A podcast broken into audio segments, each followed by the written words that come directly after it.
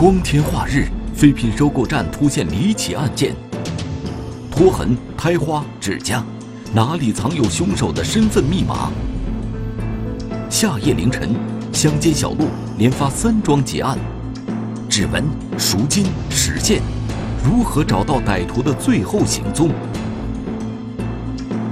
乡下来客，天网栏目即将播出。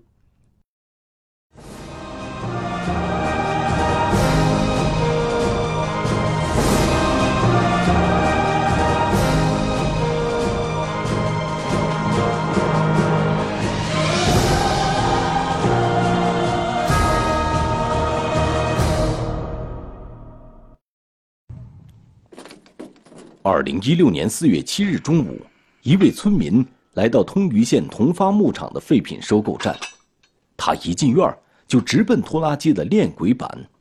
当时春天了嘛，春天准备都准备备备耕生产，然后这个老百姓上他家去买这个一个链轨车的车板，一个拖拉机的链轨板。东西挑好了，他去找店主结账，可是院里一点动静都没有。进屋一看。原来女店主宁某睡着了，头朝这个北，脚朝南，在炕上躺着，衣服都很正常，就是跟这个呃正常人是平时白天睡在炕上休息那个那个姿势一样。让他去喊他两声，叫他两声，呃，被害人没有反应，然后他又那个用手去推了他，扒拉扒拉他。一看，的确是没有反应。然后再看他这个就是面部，他嘴唇有点发白，嗯，给人第一第一印象应该就是发病导致的这个昏迷或者休克。女店主宁某看似休克，其实已经死亡。警方介入后，一个更加令人震惊的消息得到证实：宁某。不是死于疾病，而是死于他杀。这个犯罪嫌疑人作案之后，把被害人的衣着整理的非常完整，没有厮打意图迹象，所以说看着作案也是很从容。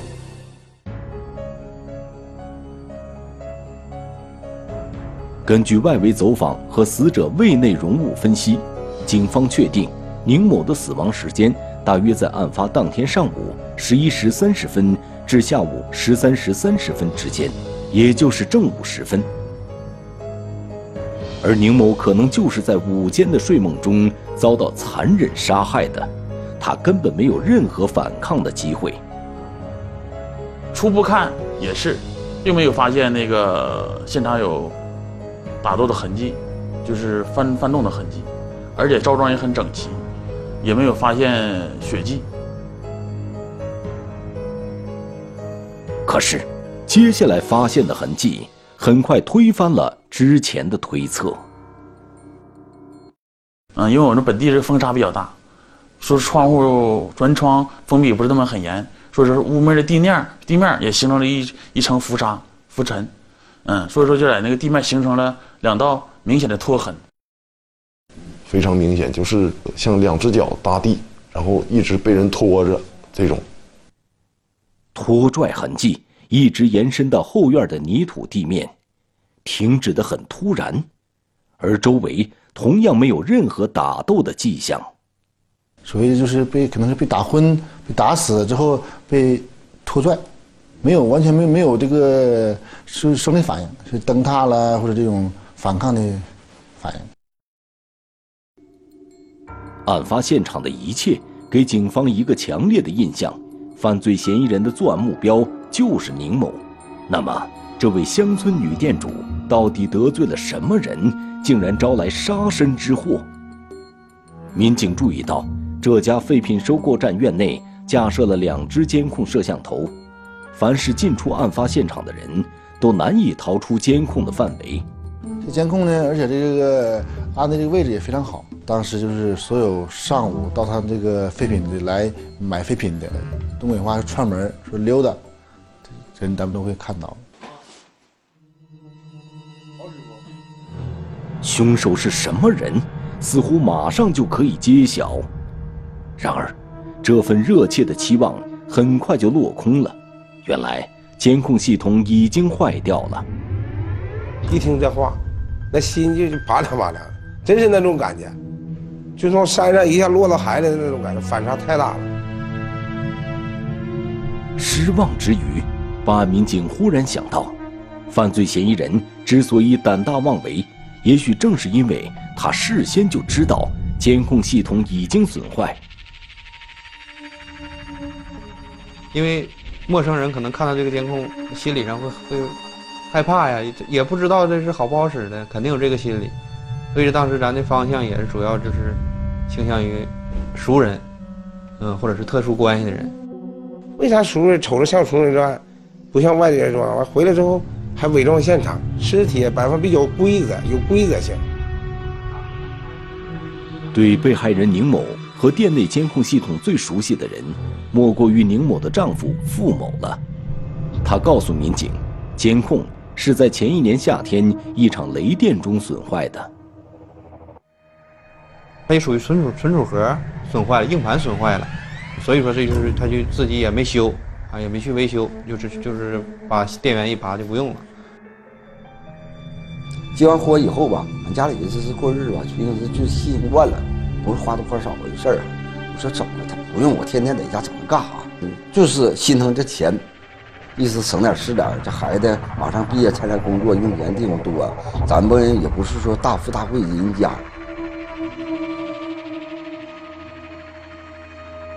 付某的儿子在外地上大学，只有他和妻子共同操持着废品收购站的生意。平时一个外出收购，一个在家看店，夫妻配合非常默契。但是。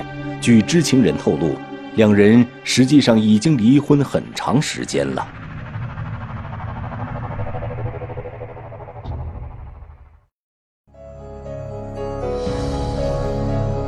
巨额现金的诱惑，率直言语的刺激，哪个才是招致祸患的引子？他不会说弯转，要会弯转，他不会说打到他没这个下场。几进几出的行为，高速逆行的举动，都已经在无意间露出马脚。乡下来客，天网栏目正在播出。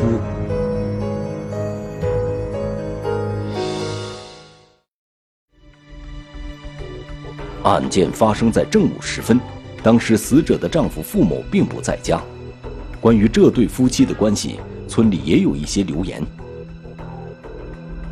一方面女方有外遇的可能，一方面男方有家暴的倾向。事实上，两人早已办理了离婚手续。令人感到不解的是，离婚后，付某不但依然和前妻住在一起，而且两人还一起做着收购废品的生意。能不能他家这个房子东西，加上那个那个这个收品废品收购部这些东西财产也得值几十万。在这个案凶杀案头一天，也没这家庭琐事，也发生了冲突。能不能她丈夫迁怒于她，或者把这个财产我离婚了，我侵吞这个财产？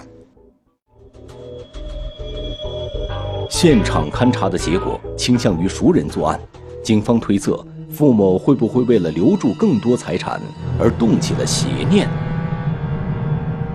但付某声称，他案发当天凌晨就出门送货了，一直都在外面忙碌。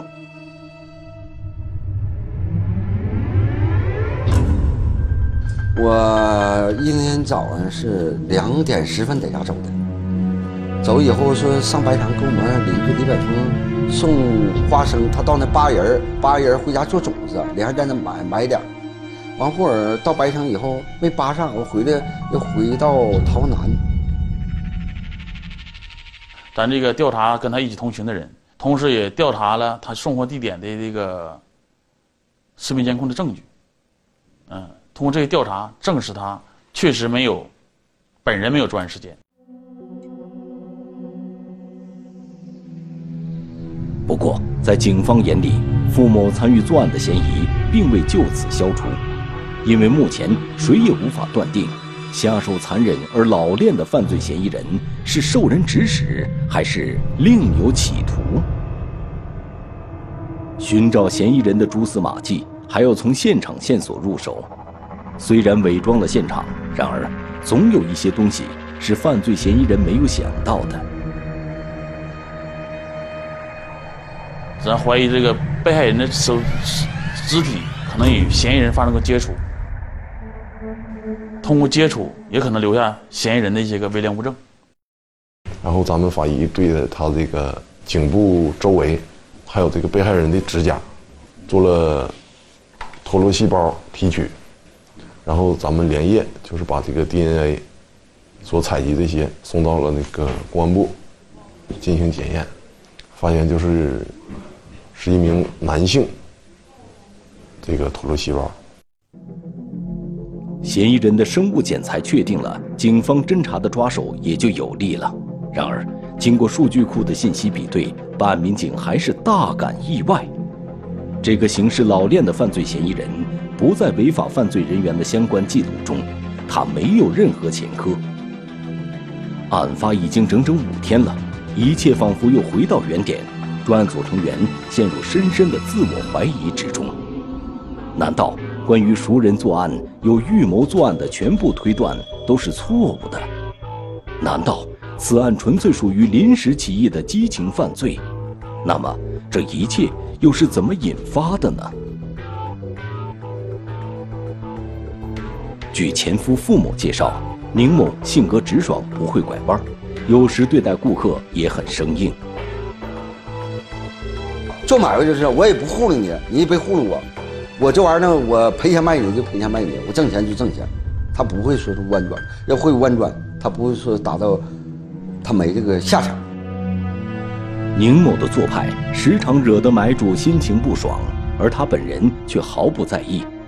警方推测，买主本来就心生怨气，此时会不会见财起意？可又令办案民警惊讶的是，犯罪嫌疑人伪装现场时，来回都路过存放现金的柜子，他居然没有伸手。这个现金呢，也没说。放到那个非常隐蔽的地方，就在他们家这个箱柜里放着，而且还没还没上锁。犯罪嫌疑人作案目标明确，没有丝毫谋财的意图。除了前夫傅某，还有谁跟女店主之间发生过冲突呢？又一轮大规模的视频侦查与走访排查开始了。排查的时候，我整个这个流量我都记了一下。一共车是二百辆，二百台车，来往的车辆，行人行人是八十八十多人吧，就来往走走路的、步行的。案发后第六天，侦查员终于在监控中捕捉到了一个可疑的身影。视频监控显示，案发当天上午十时三十分左右，一名男子驾驶摩托车由南向北驶向案发现场所在的同发牧场地区。这个人进来的时候，那他没有来作案的，骑车一定是正常的骑。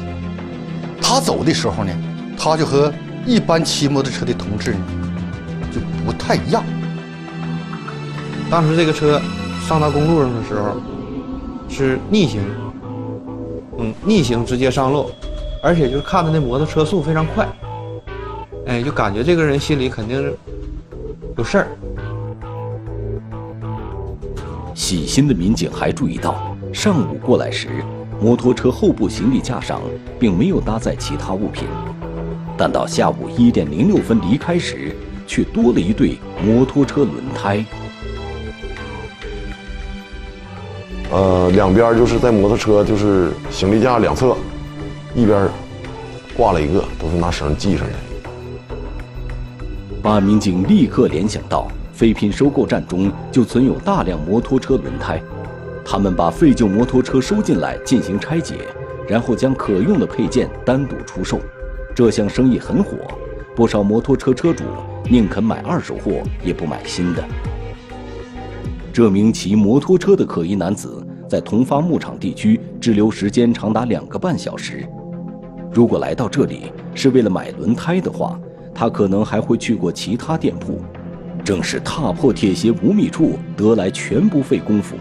在走访当地几家摩托车修理部时，这名可疑男子的身份曝光了。他住在十公里外的内蒙古科右中旗义河道卜苏木新民屯。刘某今年四十二岁，多年前离异，现在跟父母住在一起。而且，刘某性格孤僻怪异，平时不爱与人交往，只是喜欢摆弄自己的摩托车。呃，这摩托车有小毛病啦，坏了，他经常自自己在在家，他又焊呐，又接呀，焊个小箱啦，又是卖卖卖鱼啦，又是自己进行改装。刘某声称，案发当天他的确买了两只轮胎，已经安装在摩托车上了。当民警进一步追问购买地点时，刘某的反常表现加深了警方的怀疑。然后他就是对这个轮胎支支吾吾啊，有点解释不清，说一会儿说是在是那个兴隆山买的，一会儿又说在内蒙买的，一会儿又说在那个，就是他回避这个问题。关键时刻必须要用证据说话。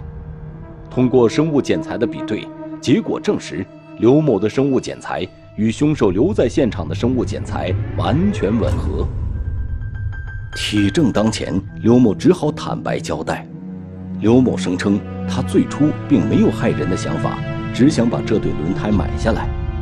被害人宁某要二百元，刘某只想给一百二十元，双方谈不拢，但刘某一直念念不忘。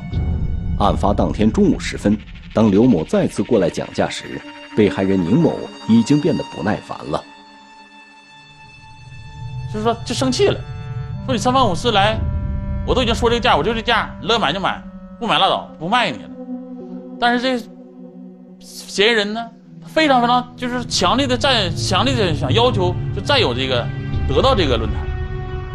所以说他这挖的这个轮胎就不不放手。最不该发生的事情还是发生了，就在双方拉扯的过程中，女店主的手指甲刮到了刘某的手背上，一下子激怒了他。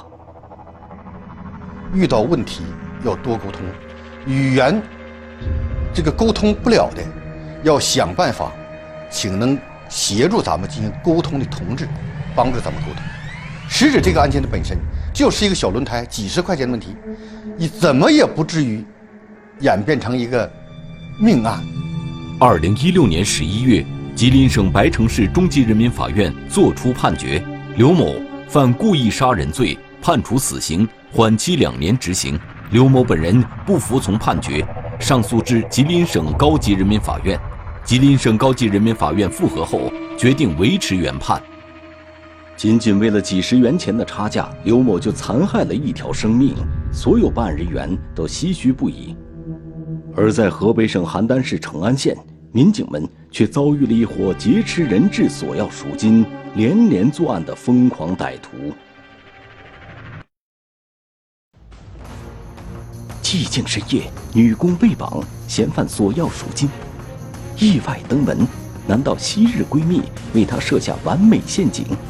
他那天去上班，也是替替他们本村的一个呃女女子去上班。左思右想，无法解释完美的巧合，警情不断，三桩案件之间到底有何关联？乡下来客，天网栏目。正在播出。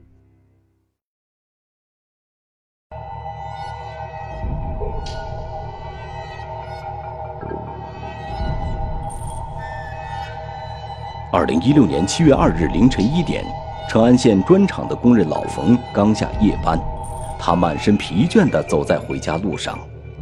当他走到村口时，一辆倒地的电动自行车引起了他的注意。眼前这辆车。老冯越看越眼熟，这不是儿媳妇小丽的车吗？回去我都说孙女回来了没有？我说没有姐。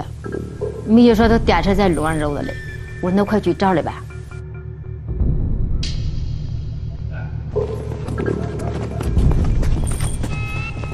完那也找找不着，找不着给他打电话打不通，打电话挂机打不通。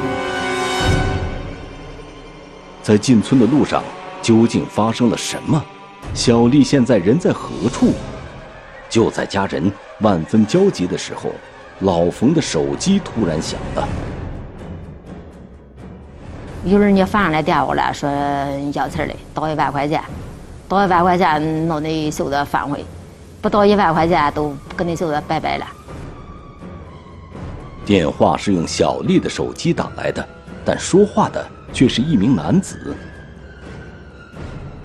他说：“我不管你什么份儿，或者你你两点半之前弄这一万块钱我倒过来，倒不过来你都都拜拜了。”老冯夫妇瞬间惊呆了，他们简直不敢相信自己的耳朵。警情就是命令，成安县公安局迅速调配警力，赶赴绑架案的现场。当时就是已经快两点了，我就跟他说：“呃，马上过去，见面说。”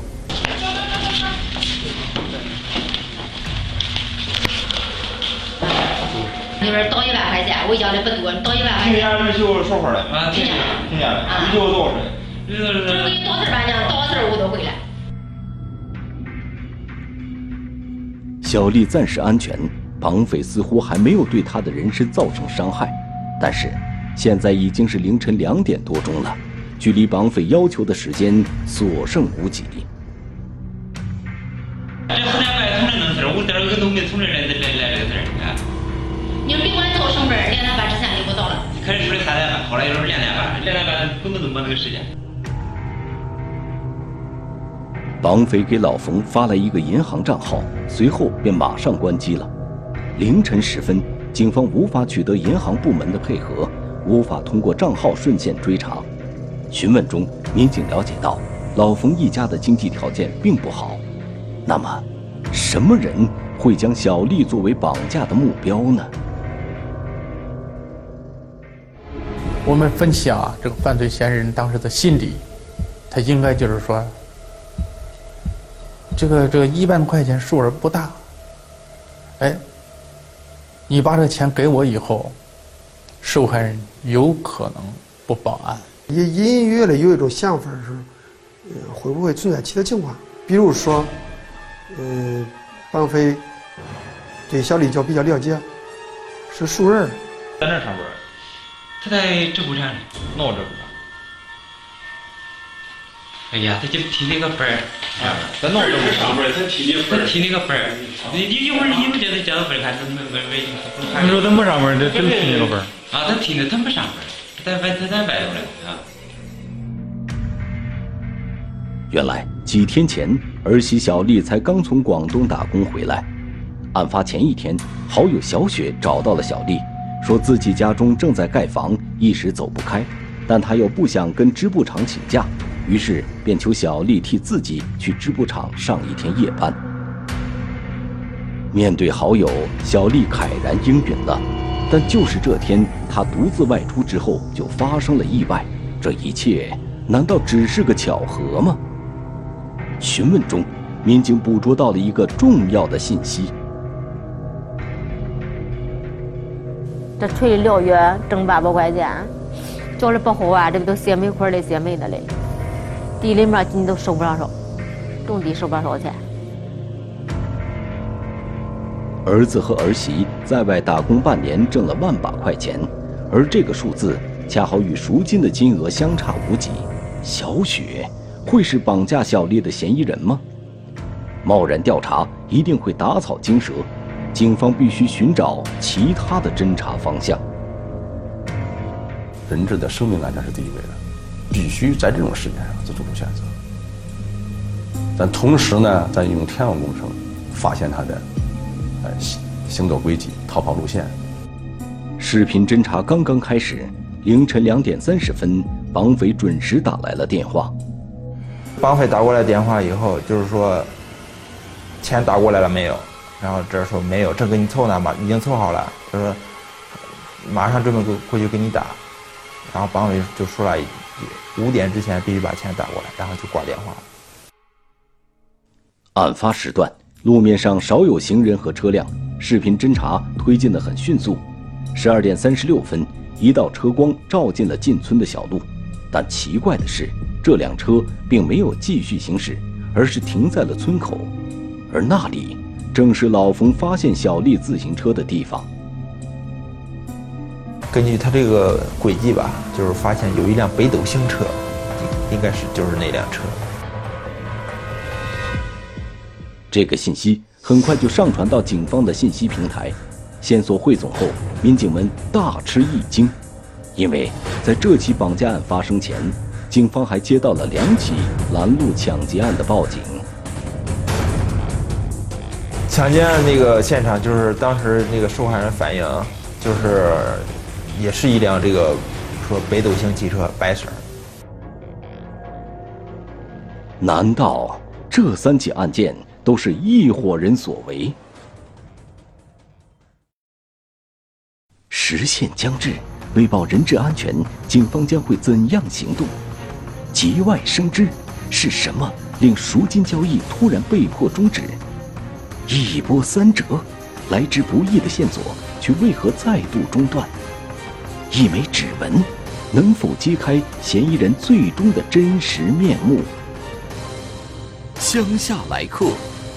天网栏目正在播出。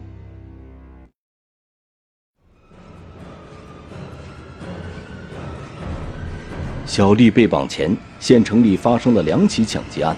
根据两名受害人的回忆，警方认定抢劫他们的是同一名男子、同一部车辆。借第一个没劫到钱，打了人家两棍子，人家就喊又跑了。接第二个就接了个接到一个破手机，兜里边也没什么钱。小丽很可能也遭遇了抢劫，因为随身没有财物，而后转化成了绑架。嫌疑人一心求财，不惜铤而走险，这不禁让民警对小丽的安危格外担心。为了确保人质的安全，避免节外生枝，警方决定在查找这辆北斗星面包车的同时。按照绑匪的要求，在五点钟之前交付赎金。然而，当民警打款的时候，却发现这张银行卡有问题，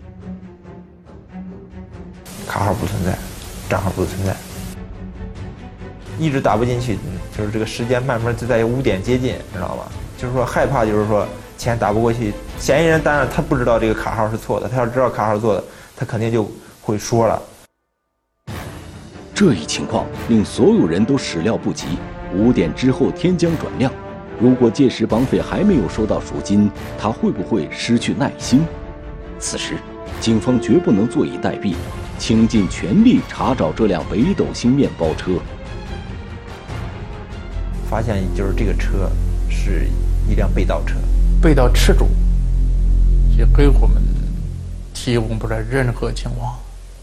我们这会儿也确实陷入了非常这这失望或者绝望一种，这种这怎么办？通过调取这个天网也好，呃，沿途调查访问也好，都不太理想。还有咱们这个锁定犯罪嫌疑人这种手段使用起来也不是多方便，结果不理想。说实在的，当时是。真的非常着急，线索完全中断了。警方与老冯不断尝试着给嫌疑人打款，结果都以失败告终。时间到了五点钟，这个老冯的这个手机又响起来，响起来，但是这个这个号是个陌生号，就是不是小丽的号。令人意外的是，这一次电话中传来的竟是小丽的声音。她说自己已经获救了，在几十公里外的魏县，小丽浑身是血，晕倒在路边。据群众反映，一个晨练的人发现了她。随后，小丽借用起手机给自己的公公拨打了电话。魏县警方给我们介绍，介绍就是说，在往医院送的过程中，这个受害人就说了三个字儿。北斗星，北斗星。小丽终于安全了，但那辆北斗星汽车去了哪里？嫌疑人究竟是谁？警方马不停蹄调取了沿途多家银行的监控录像，但是由于此人戴帽子和口罩，警方无法辨识其身份。在医院中，小丽回忆，七月二日凌晨，她下夜班回家，当她走到村口时，感觉有一辆车从后面跟了上来。这个小丽这个当时也没有多大在意，但是她确实心里边有点害怕，然后就是加快速度往往回赶。进村了以后，然后那个车就开到她前面，就把她拦住了。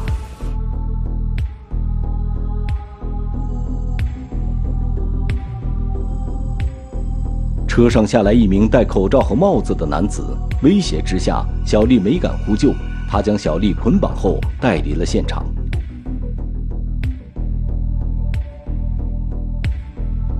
后来，这名男子从小丽的钱包里找到了一张银行卡，他用小丽的手机拨通了老冯的电话，让其将一万元赎金打到这张卡上。